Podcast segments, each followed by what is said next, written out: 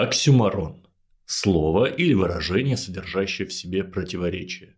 Живой труп, мертвые души, назад в будущее, обыкновенное чудо, правдивая ложь. Забавно, что само слово оксюмарон тоже является оксюмароном, потому что с древнегреческого переводится примерно как остроумная глупость.